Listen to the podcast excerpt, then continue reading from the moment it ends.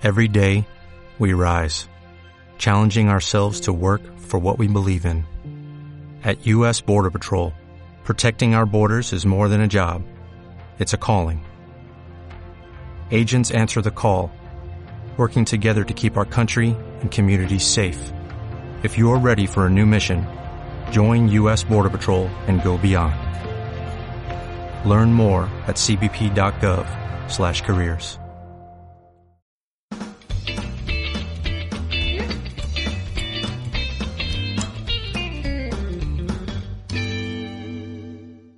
So, okay, uh, we have here today uh, Robert Hristovski, that is currently professor at the Faculty of Physical Education, Sport and Health of University of St. Cyril and, Methodius in Republic of North Macedonia. His research interest is in methods of analysis and modeling in nonlinear dynamics, particularly is applied to humans, action, selection, exercise-induced physiological adaptation, and also in science education. Hi, Robert. Hi. You work on applying the, the concepts of dynamic dynamical systems theory to many phenomena related to, to sport, and, and we want to, to start asking you what is dynamical systems theory? What is dynamical systems theory? Well, it is a, a mathematical theory, actually full of theorems, lemmas, corollaries, and so on that are used actually as tools, as uh, modeling tools, as mathematical tools in order to capture some phenomena starting from physics up to sociology. So all that spectrum of uh, sciences that is of phenomena is uh, captured, can be captured by the dynamical systems theory which is actually a mathematical formalization of those of those uh, phenomena. And what what is the difference with complexity? Because sometimes we we know we, we listen that mm-hmm. uh, dynamical system or complex systems. Uh, what is the difference between the dynamical systems theory and complexity? Right. Well, dynamical systems can be uh, can, can, be applied to very simple systems like pendulum, for example, mechanical pendulum, and uh, complex systems are systems which uh, have which are more complex than a pendulum, actually, which have many many components, and they interact in between. Also, they interact with the environment, so they have some kind of uh, of behavior at the end as as the result of that. But that behavior and all those interactions are also dynamical systems. So this principle from dynamical systems theory can be applied also to complex systems, which are complex dynamic systems, right? right. They are not simple systems. But uh, also there has to be a kind of uh, um, maybe caveat, so people should uh, should make a difference. Uh, complex systems can behave uh, simply, you know, because they, their components can be uh, can act in, in in a coherent way synchronized way. And then many components, uh, micro components, can bring about uh, a simple, relatively simple macroscopic behavior. Okay? Uh, so you have a complex system that can behave uh, simply, complex system that can behave in a complex way, and also a simple system that can behave in a simple way and uh, also a simple system that can behave in a complex way. So a pendulum, for example, a simple pendulum, if non-linearly, coupled with the environment or with another pendulum, can behave chaotically. And uh, that means uh, it can behave uh, in a complex way. Uh, and uh, as we said, simple pendulum, if under some threshold, although coupled with environment non-linearly or linearly, whatever, can behave very simply. It can oscillate, just oscillate, and very predictably. Okay. On the other hand, a, a complex uh, system, biological complex biological system, can behave uh, uh, predict, predictably. For example, I can make arm curls. Okay, arm curls, which are rhythmic, uh, periodic, and predictable. Why? Because uh, components like motor units in my arm uh, behave in a periodical way, in a coherent and periodical way. But also I can do much, uh, much more complex uh, behaviors, for example, while white water rafting, uh, you know, when you try to negotiate a wild river in the mountains, then those uh, movements are should be very adaptable and so on in order to not to turn and uh, I don't know drown and die and so on. So those mo- movements are very adaptable and complex. Uh, they should match somehow the river dynamics, and the river dynamics is turbulent. Okay, in the in the up in the mountains there. So that actually that is uh, what is adaptive, uh, complex adaptive dynamical system. It can uh, be very simple, uh, behave very simply, but also very in a very complex way. And that is the challenge in, in, in studying these kind of systems. They have a variety of behaviors.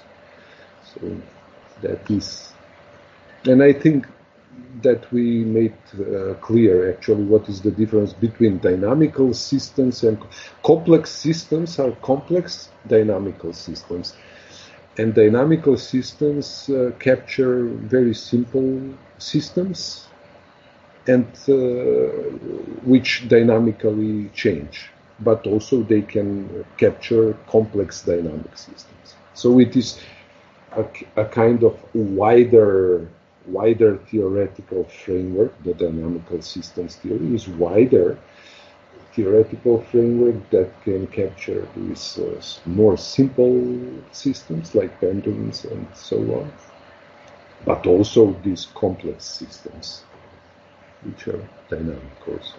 So that is the main difference. Perfect. Not to go and not to make it uh, uh, more more complex than it should be. Those are the differences, actually. Nice, nice, nice explanation. And and you talk about the the principles. You talk about uh, at the beginning of the principle. What are these principles of dynamical systems theory? Mm. Well, there, there, uh, are no, you know, uh, they're not uh, principles that are that you can say, well, these are the principles and uh, not more or less. But there are some 10 principles maybe of uh, complex dynamic systems, or generally dynamic systems actually, that are interactive in between and they, through their interaction, they create the dynamics of uh, simple and complex systems. So Maybe the first principle is the seek for stability, and it is important to it is important to say that it is seek the systems seek stability, but may never attain that stability. But they seek stability. So for some, uh, let's say, environment, you seek for a stable solution, but uh, if the environment changes, then you're seeking uh, stability for that changed environment, and then you're seeking. Uh, you are always pulled towards some solution, but may never reach it. So uh, that is a kind of transient behavior. Transient behavior that seeks stability but never reaches. But in some cases, you may reach a stable solution. For example, you have a cup of tea in front of you, and the goal is uh, for you to drink from that cup and then you just take it and you sip a bit of the cup of tea. So that is a stable solution, and it is repeatable in repeatable environments. So it is very much important to define also the environment, whether it is stable or mm-hmm. it is changing. For example, if it is stable, like in my room now at this moment, you can make repeatable actions and stable solutions. But if the environment changes, like uh, as we as we said before, in whitewater rafting or, or collective sports or whatever, uh, then uh, our actions actually are metastable and metastability, and this is another concept and principle actually. Um, the metastability. Metastability means uh, something that is other or beyond stability. okay, so so and that is the system actually that seeks stability but may never reach it. It transits from one meta stable state to another state and so on. It always sticks, uh, seeks some solution, and by the way, it may make and realize such solutions. So it is jumping from one to another solution to another solution to another solution and so on. And that is kind of meta-stable system. So we have stability, seeking for stability. Sometimes it may reach the stable solution in, in repeatable and stable environments, but in, in environments which are not so stable, changing, and unpredictable, then the system becomes meta stable, that is at the other side of stability. And, and meta-stable systems are actually systems which are, um, so to say, always adaptable. So they, their components, like for example, I don't know, my uh, muscles and uh, linkages and, uh, and uh, bones and neurals elements in my body can arrange in different uh, in different configurations or patterns. so the same components, okay, in my body can arrange themselves in many in many uh, configurations in order to to attain my goals. Okay, so I can take this cup of uh, of coffee in front of me in many different ways, and that is the basis of this the, the meta stability of uh, component arrangements are in the basis of uh, of um, these many ways that I can reach for the coffee, coffee uh, cup and uh, drink, drink it, and so on. So those are the two or three uh, principles. Um, there is another one. There is this loss of stability. Actually, uh, yeah, there, is a hierarchy of principles if you if you take it. So uh, one one may say that uh, actually uh, the the loss of stability uh, is one of the main principles. Actually, there is a spontaneous change of states, and that is very important theoretical theoretical consequence for complex adaptive systems like biological systems and social systems because you don't have to suppose that there is one uh, hierarchically on the top mm-hmm. uh, device that uh, is the controlling system right. actually and it controls all the others down mm-hmm. but simply as the parameters change mm-hmm. some things become unstable and they spontaneously change so you don't need someone on the top to say now change now do this, now do that, now change this from this to that solution. Uh, so uh, the things are going spontaneously, changing spontaneously.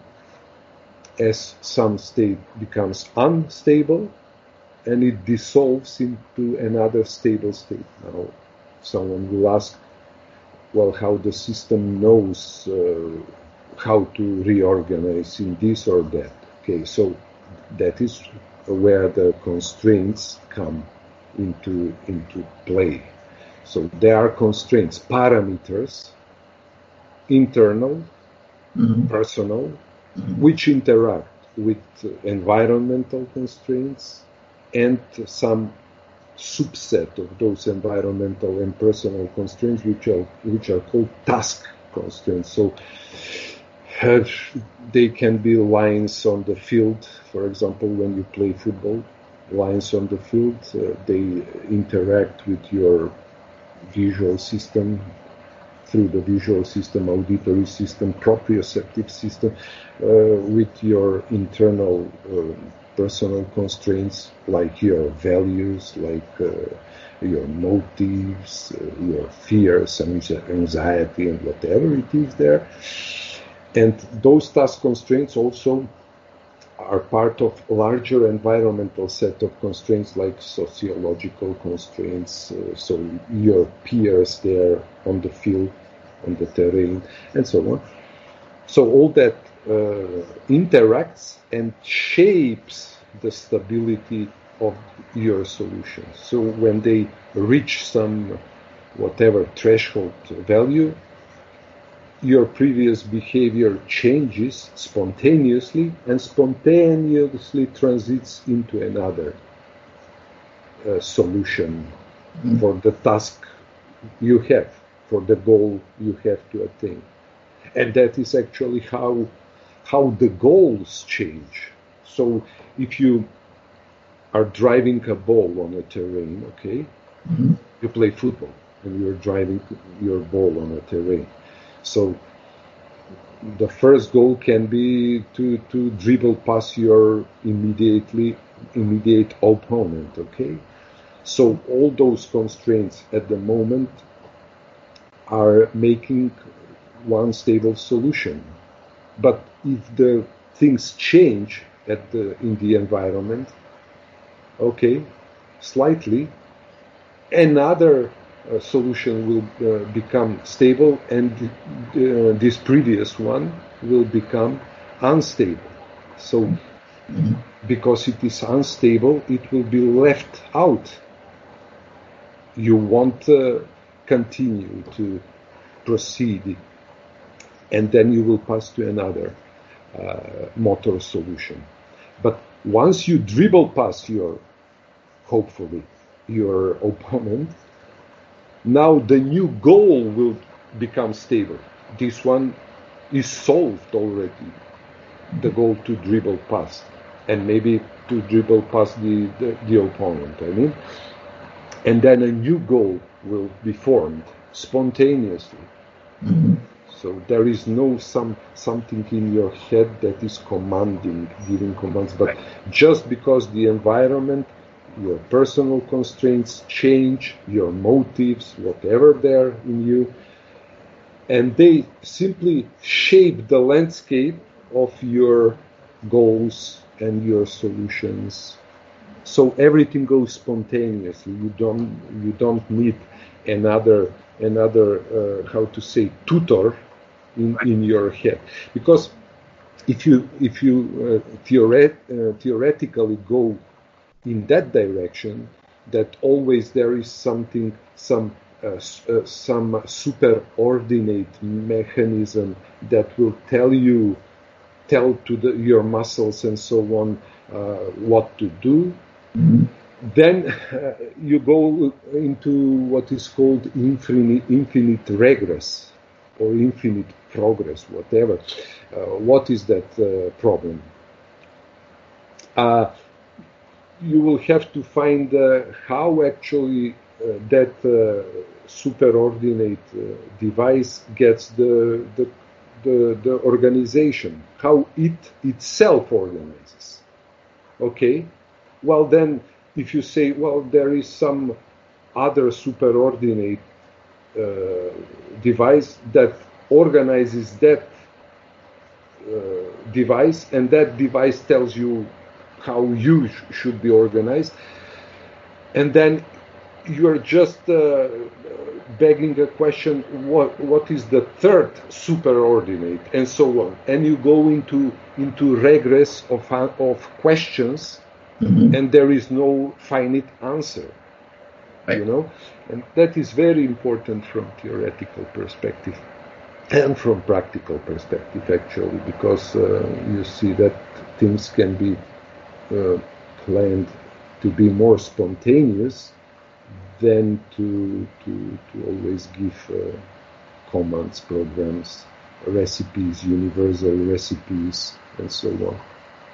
You will see that actually all, all um, the behavior is arises more spontaneously and then you can do uh, you can control to some degree or shape or mold someone's behavior of the athlete in this concrete uh, in this concrete moment uh, through changing the constraints and making uh, some solutions more stable some unstable and so on. So that is the practical value actually of these uh, concepts of stability, uh, meta stability, loss of stability. So generally the stability concept and so on. So, that is what it can be said for in in uh, in uh, um, in general for the concept of stability. Also, uh, now this instability stability processes actually exist on different uh, time scales. Right. And uh, so we are now catching with the concept of time scales. So um, many processes, there are many processes in the, in the, in the nature and in society which dwell on different time scales, characteristic time scales. Some of them do not have characteristic time scales, but that is another question. For uh, for going uh, simply, there are, there there are many uh, these uh, uh, processes which have some characteristic time scales. So we have atomic time scales of, uh, of um, picoseconds, that is 12 zeros, one seconds, right. very short characteristic timescales, then nanoseconds, billionth part of a seconds, and so on, until evolutionary timescales of uh, millions and hundreds of millions of years. So, right. so these stability instability processes uh, dwell on many, many timescales. Now, now, what is important here is not just that there are many processes on many timescales, but um, they're mostly coupled in a sense of interdependence. So some long, usually long-term processes uh, influence the quicker processes, the processes that uh, exist on quicker time scales. And these now processes uh, influence those uh, which are on even uh, which dwell on even on even shorter time scales. Mm-hmm. So there is a cascade of influence to the shorter shortest time scales. For example, uh, the slowest processes are those, uh, uh, let's say, I mean, there are even sl- uh, slower processes than these, which I will mention, but we have to start from some slow process. Okay, so let's start from this evolutionary process. Mm-hmm. Okay, so it, it is very slow uh, and it dwells on millions of years, hundreds of thousands of years, and uh, tens of millions of years, and so on. So for us, when we perceive uh, the changes that are characteristic uh, for our life, mm-hmm. Uh, well, nothing changes actually. We cannot see evolutionary change we have to wait for 100 million years, but our life is short. So our life mm-hmm. is uh, on the, a much shorter time scale. And that is why those processes, those very slow processes for, our, for us are simply not visible, not detectable. But uh, they they uh, they uh, change, and uh, I mean evolution is is not a constant for us. It may seem a constant, but uh, it uh, makes changes. So we have changes in life forms, right? The life forms arise, and emerge on very long, long time scale, right? Well, what evolution has brought to us is our the shape of our body, mm-hmm. and the shape of our body, our morphology, and so on, uh, hasn't changed for a very long time, tens of thousands and hundreds of thousands of years. We know we know that Cro-Magnon people, mm-hmm. Homo sapiens sapiens, are at least here for 200, 300,000 years. Okay, and uh, all this structure that we have, and that is one of the personal constraints that we mentioned before, these constraints, personal constraints, right? So uh, that the shape of our body is a kind of constant uh, for us, for the human beings, right?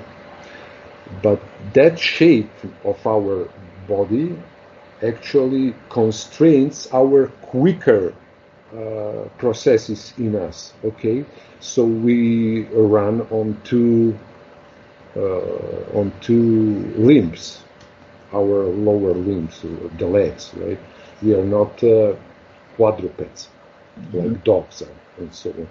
So all the things we do is constrained by that. That we are uh, two-legged animals. Okay, and uh, do- dogs and cats are solving their problems in different way that we are than we are solving problems, like running, like hiding, like uh, whatever we are doing, uh, dribble passing the, the opponents and so on. We we have to to do the the movements differently than these other animals and so on. And now, once we do those uh, actions as human beings, those actions constrain even shorter processes in a specific way, in much more specific way than other animals will, will do the thing. So there is this cascade of influences uh, from the from the longest time scales of change mm-hmm. towards the shortest time scales of change. For example, maybe uh, maybe evolutionary changes are more abstract.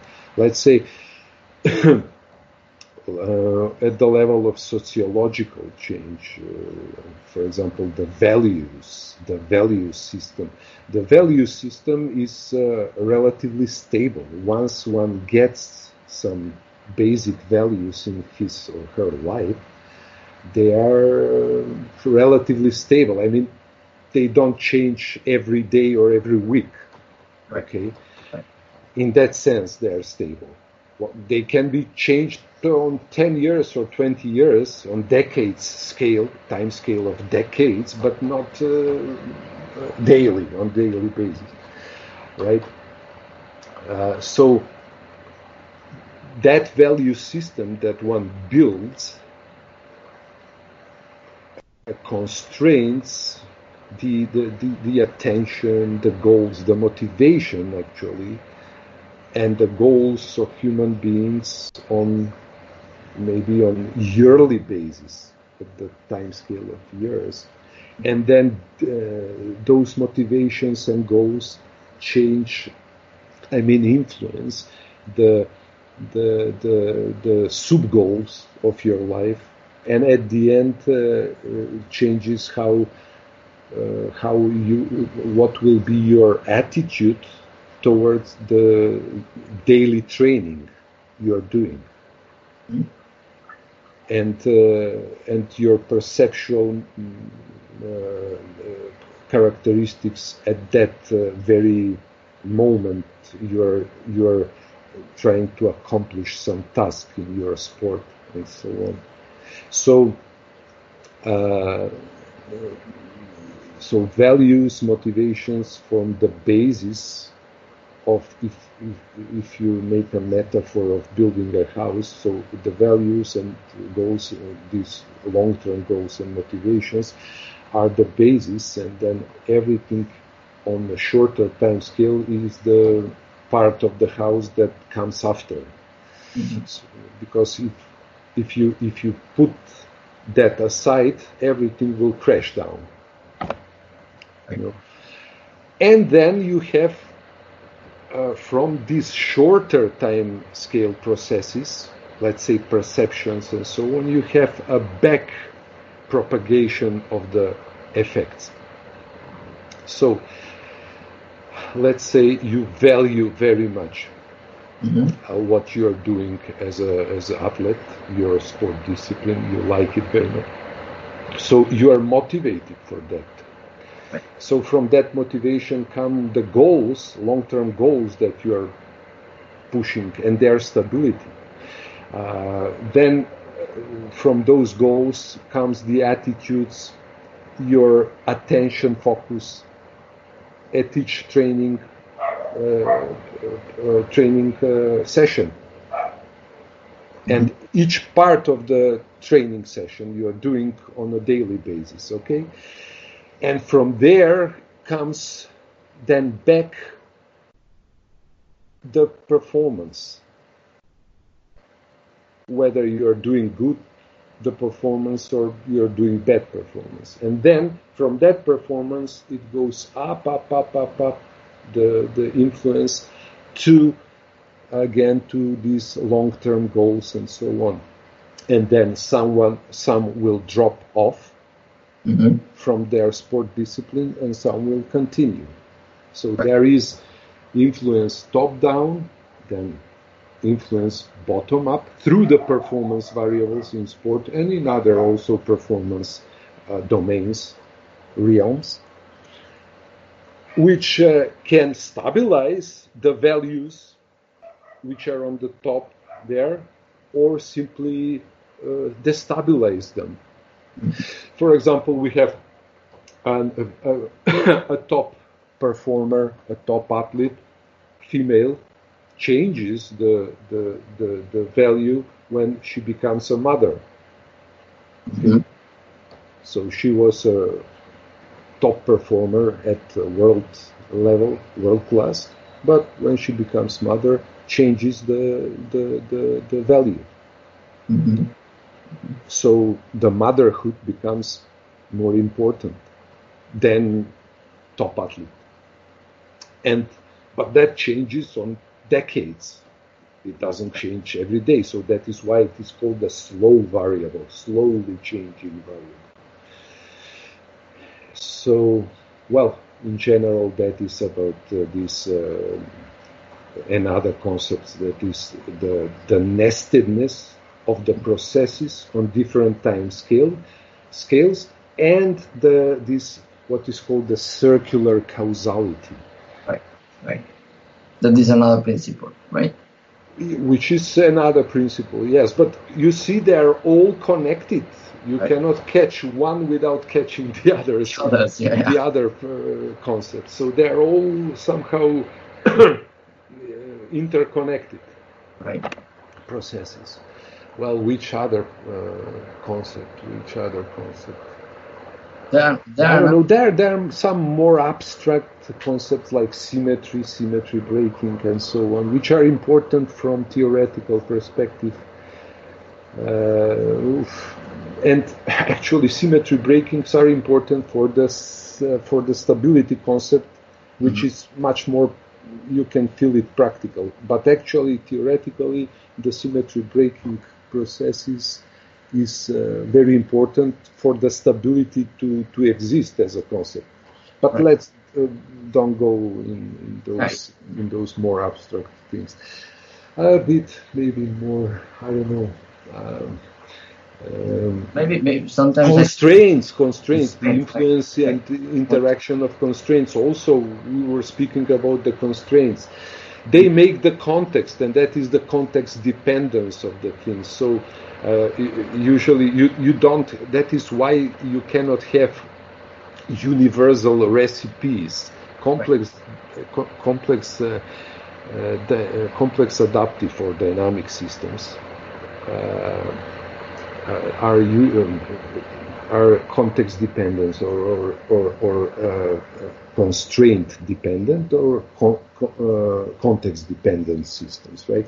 So only these dynamical principles are universal. Everything else is very much idiosyncratic for each individual, each person. So dynamical principles are in each individual and they are universal. So 7 billion point whatever people on this planet have these dynamical principles. However, just because of these constraints that are interacting for each individual differently, each individual has different dynamics. Well, some individuals in some moment may have uh, similar dynamics, of course, but in general, in principle, they are different, have different dynamics, and that is why you cannot have a universal recipe. For example, on the internet, you can find many, at least the last time I, I checked. Uh, there are many. There were many uh, sites like uh, optimal training uh, for soccer or for this or right. for that and so on. Optimality is a very tricky term. You know, if someone uses, uh, he or she has to know what, what, it means. Optimal means the best. Best. The best. So you cannot say, well, this is more optimal. Uh, right. Either right. it is optimal, the best, or the point is that in complex adaptive systems you cannot show that uh, some let's say training program recipe or well, is optimal is the best mm-hmm. how will you prove that you have to make infinite number of different training programs right. apply it to any person of the 7 billion mm-hmm. people in the world for the for for for, for uh, the interval of their life and show that for all of them it is the best mm-hmm. and it is not possible right, right.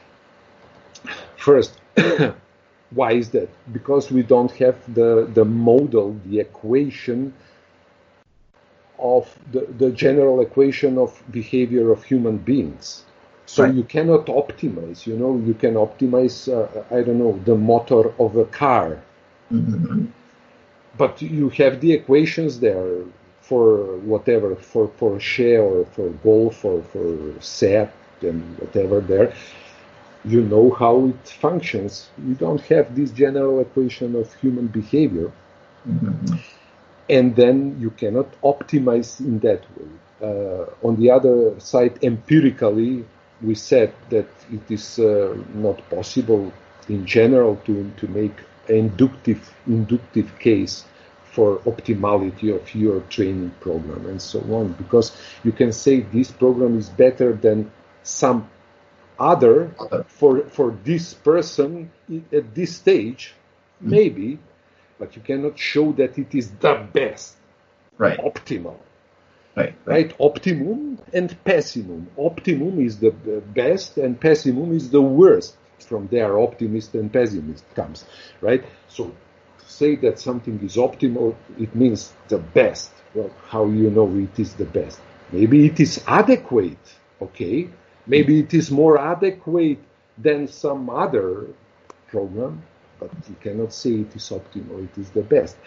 From there, you cannot say that uh, you have universal recipe for something, you know, universal recipe. There are recipes, I mean, even if you even if you tell to someone do what you like, that is recipe. You are telling him what to do, and if he listens to you and, and he does or she does what she or he likes, then she is following your recipe, you know.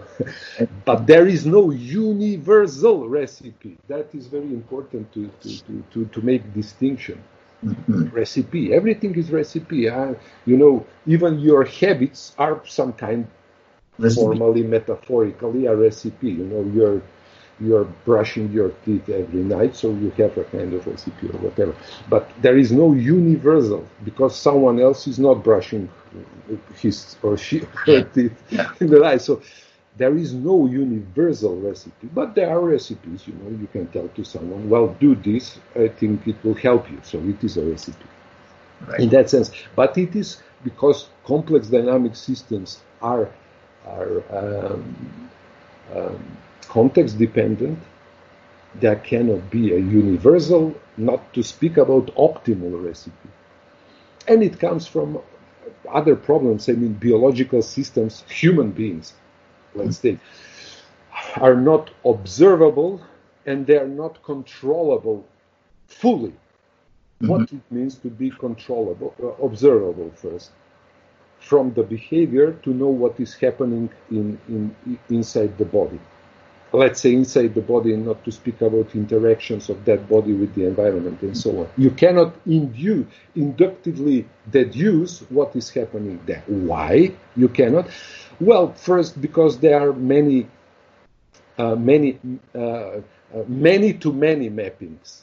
Mm-hmm. You know, so in in in uh, in uh, these machines, right? TV sets, uh, cars vans or whatever they're these climate apparatuses, climate apparatuses, air conditioners. Okay? Uh, you have many components, but uh, uh, but uh, those components have one-to-one mapping.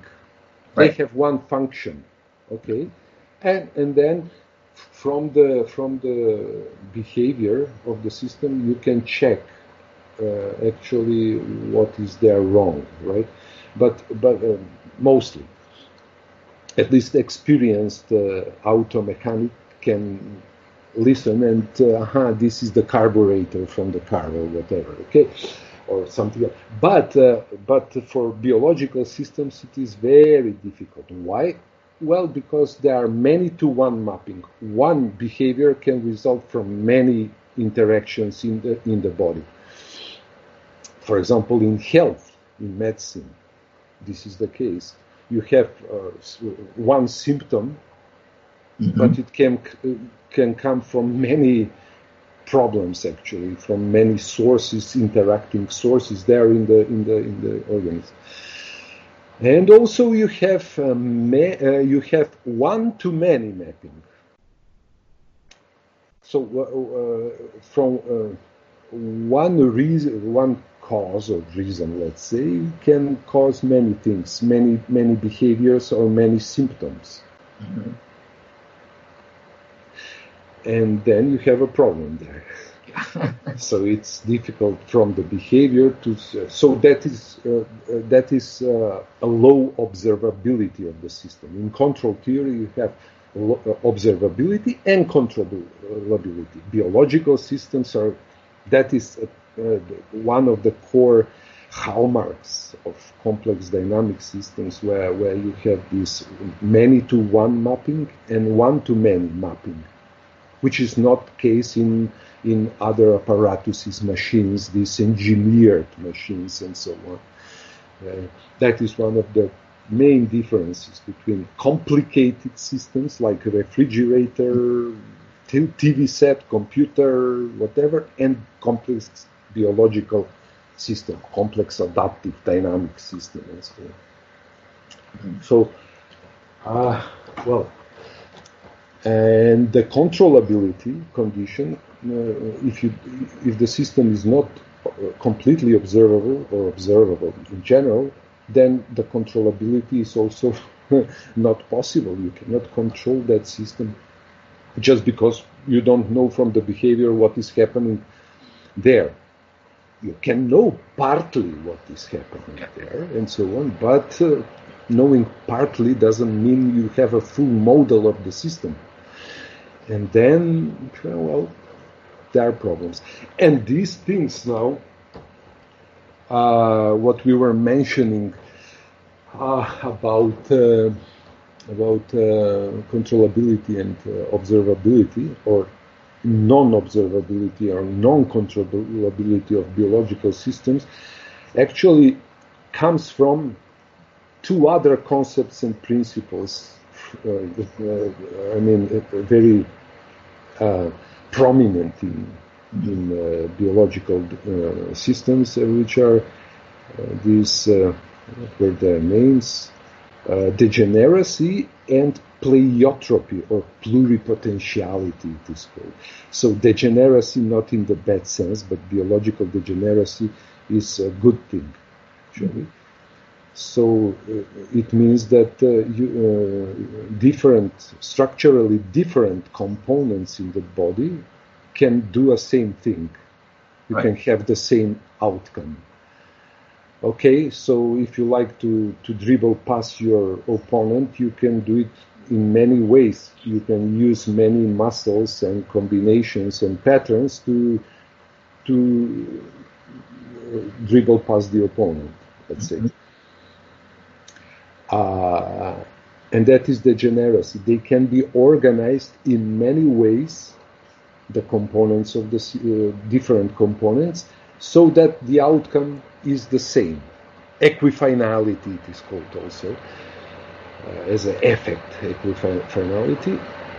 And, uh, and uh, for example, in, in the genetic structure, you, uh, there is rarely, rarely you have billions of of of, uh, of uh, characteristics of biological systems. Okay, only in maybe thousands or tens of thousands cases, which is a very low percent with respect to millions and billions, right? You have one on one on one mapping, one gene, one characteristic, blue eyes. Mm-hmm. Okay, Mm-hmm. Yes, there are such things, but when you uh, take the whole uh, whole uh, set of characteristics that a biological system has, there are only a few, you know, with respect to the number where you have many genes can combine to give the same uh, characteristics. Characteristic, right. you know. Uh, and also you have one gene that uh, is involved in many characteristics. Right. And that is pleiotropy or pluripotentiality. So mm. this first is called degeneracy or equifinality when you have many components uh, that give the same result. And this is pluripotentiality or pleiotropy where you have many one gene, excuse me, one, one gene, concretely if we speak about the genome, one gene that uh, uh, is involved in many activities. That you don't have only in genes, you have in muscles. One muscle can be stabilizer, fixator, agonist, synergist, antagonist, okay, mm-hmm. for, for different uh, jobs, right?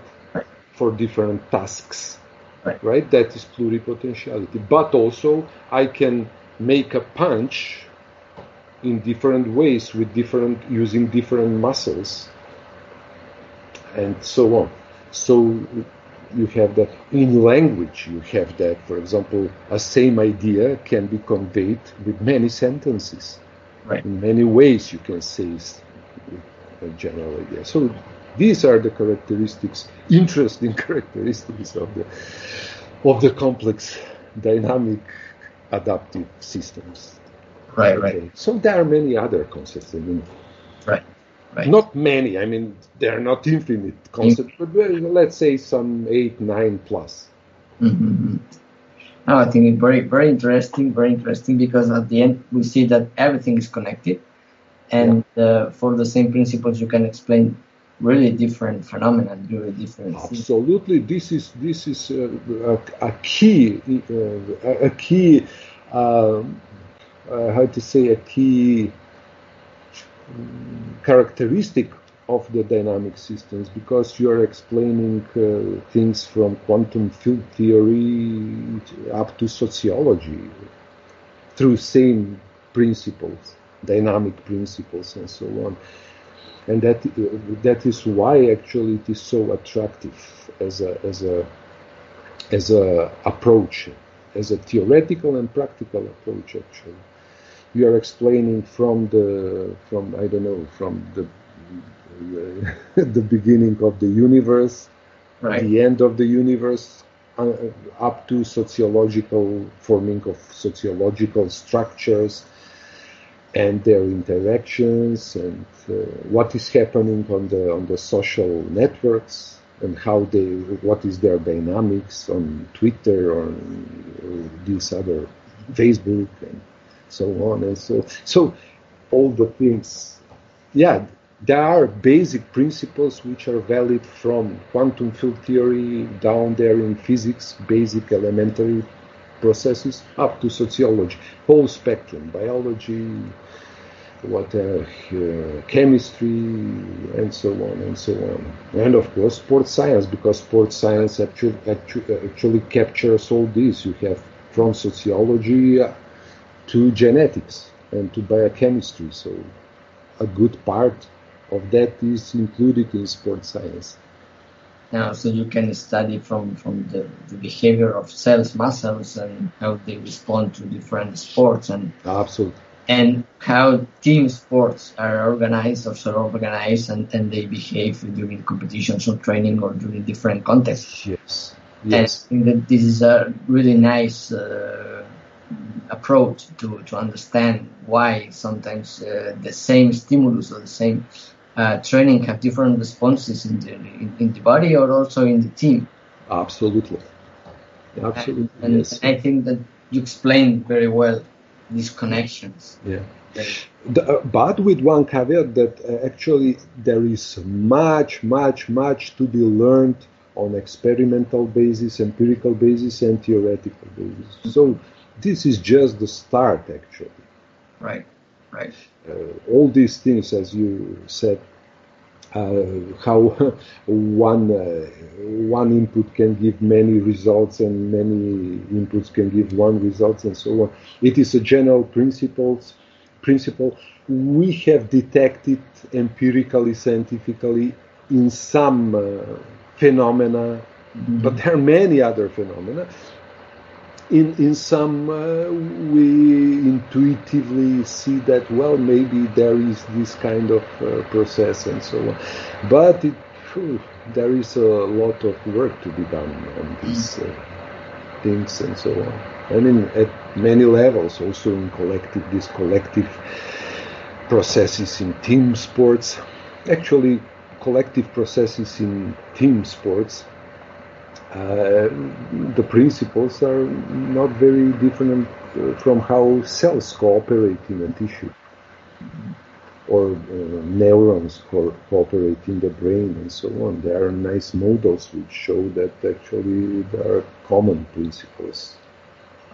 Whether it is the, I don't know, cells of the liver or the cells of muscle cells, uh, their synchronization, synchronizing processes, and so on, or neural synchronization, which if it is too much is not good, this metastable, uh, right? And then this metastability at the level of teams, of teams of team, any teams, uh, either in sport or teams in, in uh, I don't know, in surgery or any other teams. It's good also, it, it tells much about these problems in management, right? Uh, synergies in, inside teams. Well, synergy is also a concept that maybe not so fundamental, but it can be derived from this previous degeneracy or equifinality and pluripotentiality. But uh, sometimes it's useful as a derived concept to use. Mm-hmm. Yeah, yeah. I mean, there is a lot of work, and that is good for, you know, in philosophy of science, uh, it is called. Um, uh, it, it, it is called a fertile scientific research program. So this is a very fertile. There, it, it is a whole field mm-hmm. that is not harvested yet. So, right. I am good for advertising, right? yeah, good for advertising, especially scientific fields. Scientific, absolutely, absolutely. So, okay, thank you, Robert, for your time and, thank you, thank you, thank you, guys. Questions, also. and I think it's really next podcast to to introduce uh, the concepts that sometimes are hard to, to understand, and obviously when you're not, are not an expert. Mm. And I think that the people will, will enjoy it. I hope also, guys. Thank you very much again. Thanks.